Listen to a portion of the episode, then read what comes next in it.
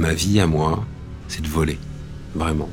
Parce que pour plusieurs raisons. La première, c'est que être libre dans les, dans les trois dimensions, c'est unique. Hein. Ça existe euh, sous l'eau, ça existe dans l'air et dans le ventre d'une mer, en fait.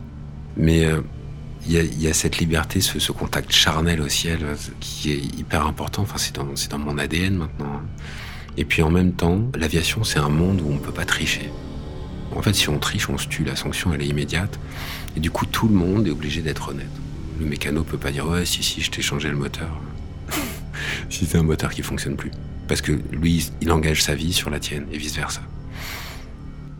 Je volais euh, jusqu'en 2012 sur un, hydravion des années 30 que je trouvais magique, dont j'étais fou amoureux d'ailleurs. Et en 2012, euh, voilà, on m'a diagnostiqué une sclérose en plaques et tout s'est arrêté. J'avais plus le droit de voler. Euh, Et moi, je voulais pas redevenir vulnérable, retourner par terre, dans un monde où les gens trichent, euh, où ils se marchent dessus, ou un monde sans politesse et, bruyant. je voulais pas. J'avais les deux à la fois. Il fallait encaisser l'idée d'avoir une maladie dégénérative, une sclérose en plaques. Dégénérative, ça veut dire que chaque jour, c'est moins bien que la veille. Et puis en même temps, se dire, bon, bah voilà, t'es terrien, euh, tu vis par terre. Euh, et au début, pour moi, c'était absolument inacceptable. J'étais euh, fou de colère, en fait, et puis de, chagrin. C'est pas, c'est pas un métier, pilote. C'est, euh, c'est, au-delà de ça. Il y, a, il y, a, quelque chose de passionnel. Il y avait cette sensation de liberté dans les trois dimensions. Donc c'est très difficile de se passer hein, quand on peut plus. Et d'un seul coup, toute sa vie se retrouve mise à la poubelle. Et moi, ça m'avait demandé tellement d'efforts d'en arriver jusque-là. J'ai mis deux ans en fait hein, à, me remettre en marche un peu et à commencer à chercher des solutions. Et, j'ai fini par tomber sur un médecin, un médecin indien qui pratique l'ayurveda mais de façon vraiment traditionnelle et qui m'a un peu fait mon bootcamp. Quand, quand le docteur m'a dit Loïc, il faudrait que tu deviennes végétarien. Je me suis dit, wow.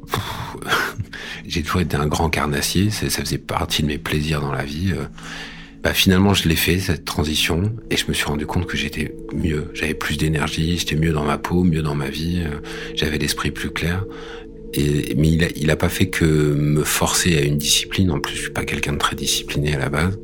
Il m'a surtout, euh, il m'a surtout regardé en me disant, ouais, c'est pas grave, on peut y travailler. C'était la première fois depuis deux ans que je voyais un peu de lumière, en fait. Un truc auquel s'accrocher, c'est Cyrulnik hein, qui dit ça. Il peut pas y avoir de résilience s'il y a rien à quoi s'accrocher, s'il y a pas une corde, quoi. Du coup, été un peu obligé de comprendre, parce que on, on se met à réfléchir de façon holistique, que la maladie, que l'environnement, enfin, la, santé du monde qui m'entoure, c'est ma santé à moi, c'est la même chose. On peut pas dissocier les deux, même si on a l'habitude de vivre en dehors du réel un peu. Hein, dans nos sociétés aujourd'hui, on n'est plus au contact de, la terre. C'est devenu une évidence et je me suis dit que je pourrais jamais guérir dans un monde malade et qu'il fallait faire quelque chose. j'ai lancé les expéditions Polar Kid. Ça a, été, ça a été compliqué, mais ça a été génial parce que j'ai été obligé d'aller au contact de cultures qui étaient complètement différentes de la mienne, notamment euh, les Russes avec qui j'ai beaucoup travaillé sur ce programme.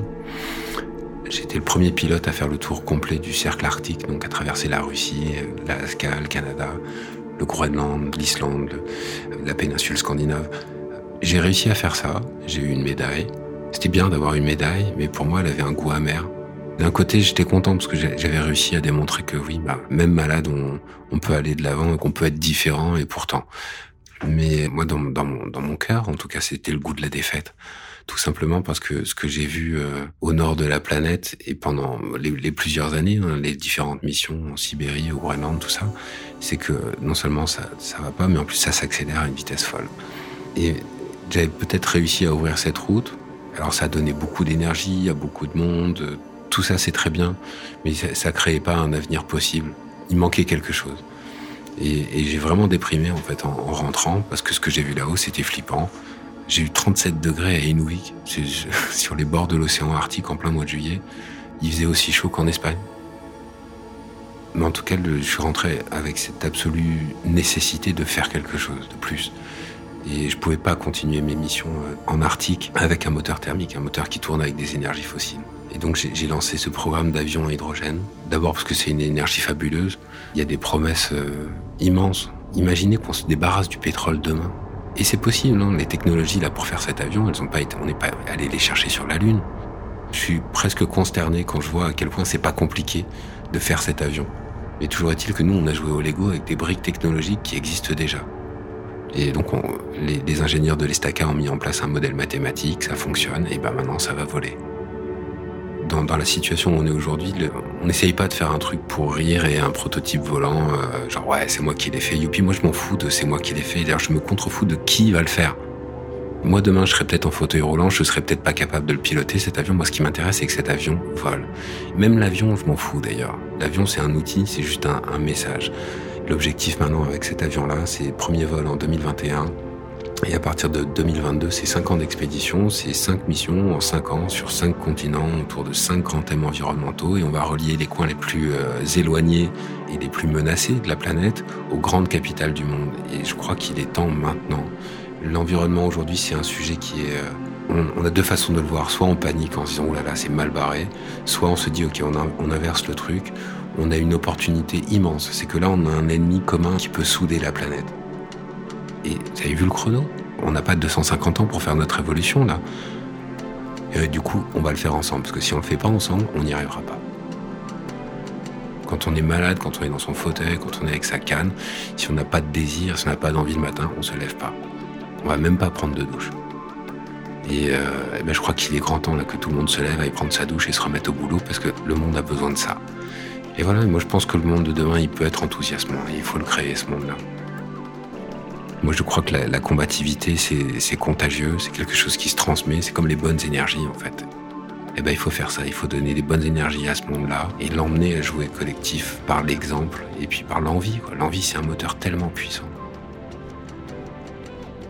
Je m'appelle Loïc, j'ai monté l'association Life Odyssey. Le prochain projet après Polar Kids, c'est donc ce projet d'avion hydrogène qui cherche encore son nom.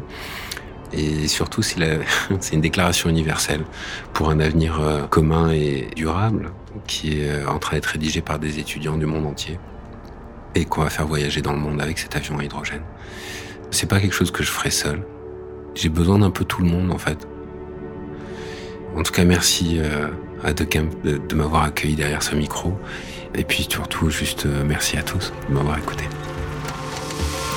Les Explorateurs est enregistré avec Camp, un camp de base pour explorer le futur. Tous les explorateurs ont décidé de créer l'avenir dans lequel ils ont envie de vivre. Écoutez toutes leurs histoires et abonnez-vous sur votre plateforme préférée de podcast.